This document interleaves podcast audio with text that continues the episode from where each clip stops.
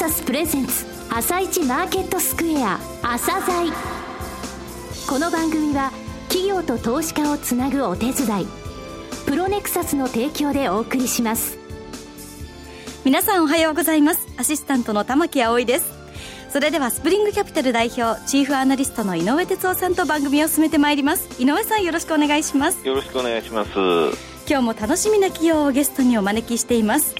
今日ご紹介する企業は証券コード 3452B ロットです。はい、えー、B ロットさんですね、はいえー、2回目の登場なんですけれどもね、えー、私ね、あの、いろんなセミナーで不動産業界を話すときに注目企業としていくつか名前を挙げるんですね。はい、そのうちの一つがビロットさんですよ。もうこの1年ちょっとの間でもですね、まず方向性、そしてやるっていったことをもう着手してですね、そのところがもう事業として十分も拡大してるんですね。はい、本当に楽しみな企業さんなんで、どういうことを考えてるか、どういうことをやってるかっていうのをちょっとお聞きください。はい、楽しみにしております。朝鮮今日の一社です。朝鮮今日の一社。本日は証券コード3452東証マザーズに上場されている B ロットさんをご紹介いたします。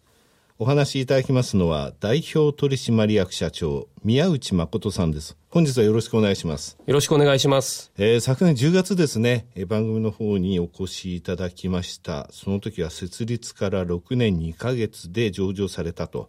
この1年ちょっとでですね、また随分と事業拡大されたなという印象を持っております。えー、この1年間の取り組み、それから今後の展開についてですね、今日はお話をお伺いしようと思っています。えー、まずですね、セグメント、不動産投資開発事業、不動産コンサルティング事業、そして不動産マネジメント事業ですね。不動産投資開発事業、こちらについてお話しいただけますか？はい。不動産投資開発事業は、当社のメイン事業です。はい。その柱は再生、えー、そして開発です、うん、はい。再生では、投資用不動産を購入し、収支改善、リノベーション、あるいは用途変更を施して不動産の価値を向上させた上で売却します。はい。今、第三四半期終えられましたが、売却物件数ってどうですかね？はい、まあ、再生開発とも、好調でございまして、はい、この2016年12月期においては、第三四半期を終えた時点で、前年同期と同じく9件売却は行っております。はいはい、その中には、上場リートのブリッジファンドに売却したオフィスビル、こういったものもありました。はい、結果として、売上高はこのセグメントで申しますと、前年同期比で約30%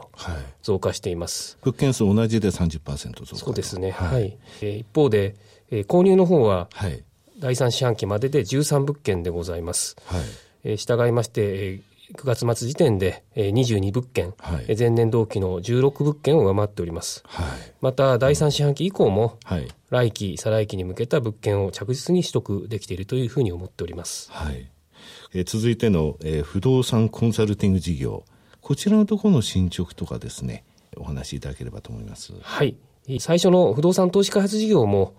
ターゲットとなっているお客様というのは、はい、富裕層の投資家様なんですが、うんはい、こちらも同様でございます。はい、で私どもには、親密にさせていただいている富裕層のお客様が多数いらっしゃいます。うんで、そういった方々に対して、えー、売買コンサルティング、相続コンサルティング、はい、あるいは投資コーディネート、こういった業務を展開させていただいているのが、この事業セグメントになります。こういったお客様にとっては、はい、まあ、不動産、資産ですので、ご一族の将来に関わる、非常にこう大事なところでございます。はい、すると、どうなるかというと、次の世代の、まあ、お子様とか、そういった方々とも、講師ともにすごく親しくなったりと、密度の濃いお付き合いをさせていただいております。この購入層っていうのは国内主に今まではですね、はい、売買とも国内の方々が中心ではありました。はい、昨年5月にシンガポールに現地法人を設立しています。シンガポールあるいは東南アジアの富裕層のお客様に、日本の不動産を買ってくださいということでお勧めをさせていただいております。すでに複数件の売買の取引ができておりまして、非常に強い手応えを感じております。そうですよね。香港とかシンガポール、東南アジアのいわゆる富裕層ですね。こちらの物件いろいろと向こうでも買ってるけど、利回りで見たら日本は本当割安だって言われますけども、はい、やっぱ投資意欲強いですか、えー、非常に強いと思っております。このセグメントはですね、第3クォーター終わった段階で、結構やっぱり高いわけですか。そうですね。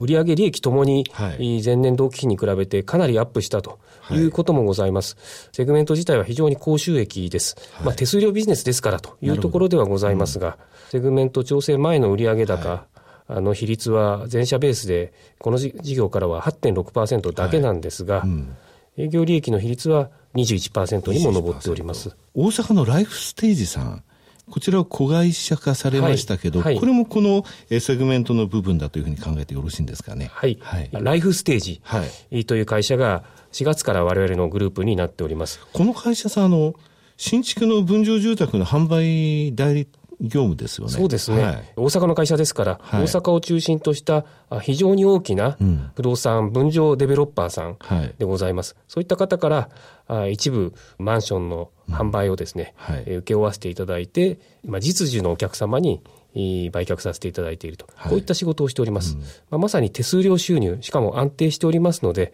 えー、今後ですね、我々の安定した収益に寄与していくんではないかと期待しております。はい、えー、3つ目のセグメントでありますが、不動産マネジメント事業、こちらについてお話しいただけますか？はい、この事業はですね、3つに分かれておりまして、プロパティマネジメント、不動産賃貸、そしてアセットマネジメントとなっております。一つ目のまずプロパティマネジメント業務、はい、こちらは最初の不動産投資開発、あるいは不動産コンサルティング事業、はい、こういった事業を通じて、投資用の不動産を買っていただいたお客様など,、などから、その不動産の管理を請け負わせていただいております。はい、こちらの継続的かつ安定的に我々に利益をもたらすビジネスであると同時に、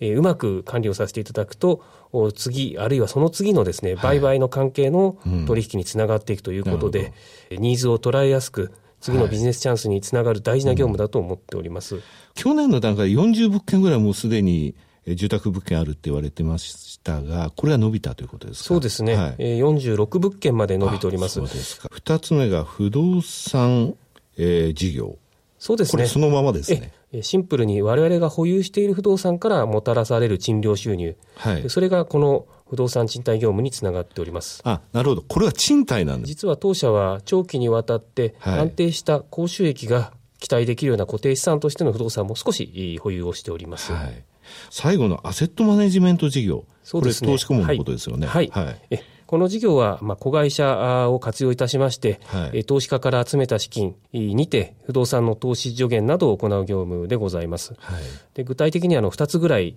お伝えしたいことがございます。はい、1つは、まあ、韓国のアセットマネジメント会社と提携しておりまして、はい、えー、協力して、えー、韓国最大の機関投資家であるナショナルペンションサービスから、ねうん、あ日本の不動産に100億円規模の投資をしていただいた実績がございます。これ韓国最大なんですよね。ペンションって先ほど言われましたが、はい、ペンションって年金のことですからね。そうですね。はい。はい。そして、えもう一つお伝えしたいことは、はい、あのこの9月に、住宅最大手の三沢ホームさんと共同出資した不動産ファンドの運用を開始しています。はいえー、このファンドはですね、うん、えー、全国主要都市の住居系の不動産に投資していくものでございまして、はい、今後も三沢ホームさんと協力してですね、ぜひ拡大していきたいと思っております。はいいわゆる不動産の事業というのは3つ目のセグメントの中の1つの部分ですよと。それ以外のところっていうのは本当に躍動感あるこういうことやりたいなって思ってもなかなかできないことをですね、着手されてきたっていう印象はあるんですけれどね。ありがとうございます。えー、そういうところを支えている御社の強みってどういった部分だと社長思われます？はい。えー、我々の強みは、一つ専門性、えー、一つ企画力、はい、一つネットワーク、この3つだと思っております。ズバリもうこの3つで現れてますね。はい。はい。えー、専門性についてお伝えいたしますと、うん、まずあの、これがないと、要求度の高い富裕層のお客様の対応というのはできないというふうに、我々自負しているところでございます。まあ、事業用不動産の取引の経験が豊富にございますし、はい、相当ですね、高い専門知識を持っていると思っています。うん、変化も早い業界です。はい、市況も変わりますし、法律も変わる。で、トレンドも変わってきます。こういったものにも素早く対応できているのかなというふうに思っております。うんうん、で、二つ目の企画力。こちらもやはり我々の豊富な実績、これに裏付けされているものだと思っております。はい、え従来の発想にとどまらない柔軟な想像力というのも実は持っておりまして、はい、え例えば、オフィスビルをホテルに用途変更したり、え他の事例としては例えば、はい、えマンションに認可保育所、こういったものを誘致したりと、さまざまな事例をやらせていただいております。はい。まあ、不動産の用途、うん、あるいは市況が変化することに対して、はい、かなり柔軟に対応できて、はい、いい商品ができているんではないかというふうに思っております。はい、で3つ目のネットワークです、うん、我々多くの社員がいる会社ではございませんが、相当バックグラウンドは分散していると思っております。うん、まあ、投資、開発、仲介、ファンド、同じ不動産なんですけれども、かなり違うと。はい、そういったさまざまな不動産分野に、はいうん、各社員が広いネットワークを持っております。まあ、具体的には、まあ、財閥系不動産、はい、会社さんの経営陣の方もいらっしゃれば、町の不動産屋さんもいる。他業界の経営者、富裕層、金融機関、あるいは弁護士、会計士、うん、こういったところまで広く、かつ簡単にですね、ご連絡できるような関係が構築できていると思っております。なるほど。えー、今後の成長戦略ですが、簡単にお話しいただけますか？はい。今年2016年の初めに中期経営計画を発表しております。はい、2016年12月期のみならず、2017年12月期の業績目標も開示しております。はい、来期2017年12月期は、売上高123億5400万円、はい、当期純利益は7億1400万円を目指しております。はい、で成長の原動力として期待しているのが、インバウンド訪日客急増ですね、ここだと思っております。はいで、我々が取っている事業戦略は2つございまして、1つは、えー、我々自身が宿泊施設の開発や用途変更を行っていくこと、はい、そしてもう1つは、国外からの投資の促進というところになります。うん。はい、でご存知の通り、今年2016年、すでに訪日外国人数が2000万人を超えています。そうですね、で政府はさらに高い目標を上げてますし、我々も相当期待しています。はい、宿泊施設は圧倒的に不足していると言われておりますので、えー、我々も不動産の収益性を今、最も高められるのが、はい、宿泊施設だというふうに認識しています。うんはい、で我々は、まあ、オフィスからホテルへ用途変更した実績が2件ございます。また、ホテルの開発も現在、複数件同時並行的に進めております。はい、でこれはあの主要都市の中心部にリーズナブルな価格でこじゃれた宿泊施設でございます、はいうん、外国人の方だけではなくて、うん、日本人の方も安定的に宿泊していただけると思いますから事業の安定性が極めて高いというふうに思っています、うん、今のは宿泊施設を作るとい。うことでございますが、はい、じゃあその作ったあるいは再生した宿泊施設が売れるかどうかというとまた別の話になってまいるかと思います、はい、こういったあの宿泊施設の売買市場っていうのはまだ、完全には確立されていないというふうに思っています。うん、これをまず、えー、確立したいというふうに思っています。はい、えー、具体的にはあの非常に当たり前なんですけれどまずそういう宿泊施設自体の稼働率を高めるということが一つ。うん、国外の方が特に新しい投資機会だというふうに期待されてますので、はい、えー、ご紹介して、えー、ご購入いただこうというのが一つ、はい、そしてもう一つは、ファイナンスの仕組みですね、はい、宿泊施設、新しいタイプの宿泊施設に、金融機関さんがお金をつけやすいような仕組みというのも構築しております。はい、で将来的にはですね、こういったあのリーズナブルな価格の宿泊施設が、リートの投資対象にもなりうるんではないかなというふうに期待をしております、はい、もうすでにリートへのね、リートブリッジへの売却実績ありますからね。そうですね、うん、はい、オフィスだけではなくて、宿泊施設もリートに売れるようになりたいなというふうに思っております。はいえー、最後になりましたがリ、リスナーに向けて一言お願いします。はい。えー、我々自身もですね、実は非常にあの楽しい会社だと思っているんですね、はい、えー、雰囲気がいいとかですね、楽しい仲間がいるとか、業績がまあ好調に進んでいる、そういうことだけではありません。えー、客観的に我々がなってみても変化が激しくて、うん次は一体何をやってくるんだろうって、自らもワクワク見れるような、そんな会社じゃないかなというふうに思っております。はい。うん、この12月にもですね、ニセコにコンドミニアムも作ったりしております。はい。うん。おそらくですね、北海道で事業をやってて、シンガポールに販路がある我々のような会社でしかできないことかなというふうに思っております。そういったまあチャレンジャーでございますし、見てて飽きない、はい、そんな会社だというふうに思っておりますので、ぜひご期待いただいて、えー、見守っていただければと思っております。はい宮内さん、本日はどうもありがとうございました。どうもありがとうございました。今日の一社、B ロットでした。さらに井上さんに B ロットについてお話しいただきます。はい、えー、B ロットさんですね、はい、これから30分ぐらい話せますけどね、私この会社さんで。私ね、不動産の業界で1社も買ったらもう10年保有してほしいっていう会社を選べって言われた私 B ロット選びますよ。ああの不動産コンサルティング業、えー、それから投資開発事業、えー、プロパティマネジメント事業、いろいろお話がありましたけど、すべてがね、確実で、そして、えー、専門性、そしてネットワークっていう部分が強いんですよね。あの、えー、マンションの2階のところに保育園っていうのもありましたけれども、はい、あれ2軒ぐらい物件あるんですが、一つはもうすでにすぐ、あの、海外、の、えー、投資先にちゃんと、えー、買っていただいてるんですよね、はい、無理してその高値入社さんって絶対しない会社さんなんですよ、はい、安心感があります。あの10年持つならピーロットですよ。はい、はい、有言実行で信用できる企業ですよね。はい、はい、それでは一旦お知らせです。企業ディスクロージャー IR 実務支援の専門会社プロネクサス。上場企業のおよそ6割2200社をクライアントに持つ。これはアジア証券印刷の時代から信頼と実績を積み重ねてきたからこそ。さらにプロネクサスが目指すのは企業と投資家をつなぎ日本の株式市場を活性化させることです。プロネクサス私たちは個人投資家の皆さんを応援します。井上哲夫今日のストラテジー。それでは井上さん、後半のお話なんですが、まずは告知があるということなんですよね。そうですね。来週の土曜日、17日ですね、12月17日に札幌、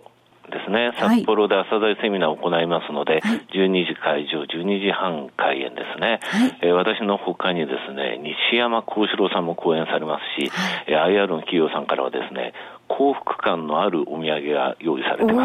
す。札幌の方ですね、えー、朝鮮って言いますか、ラジオ日経のイベントですね、イベントセミナーのところから申し込めますので、はい、えー、ぜひ、えー、申し込んでください。はい、はい。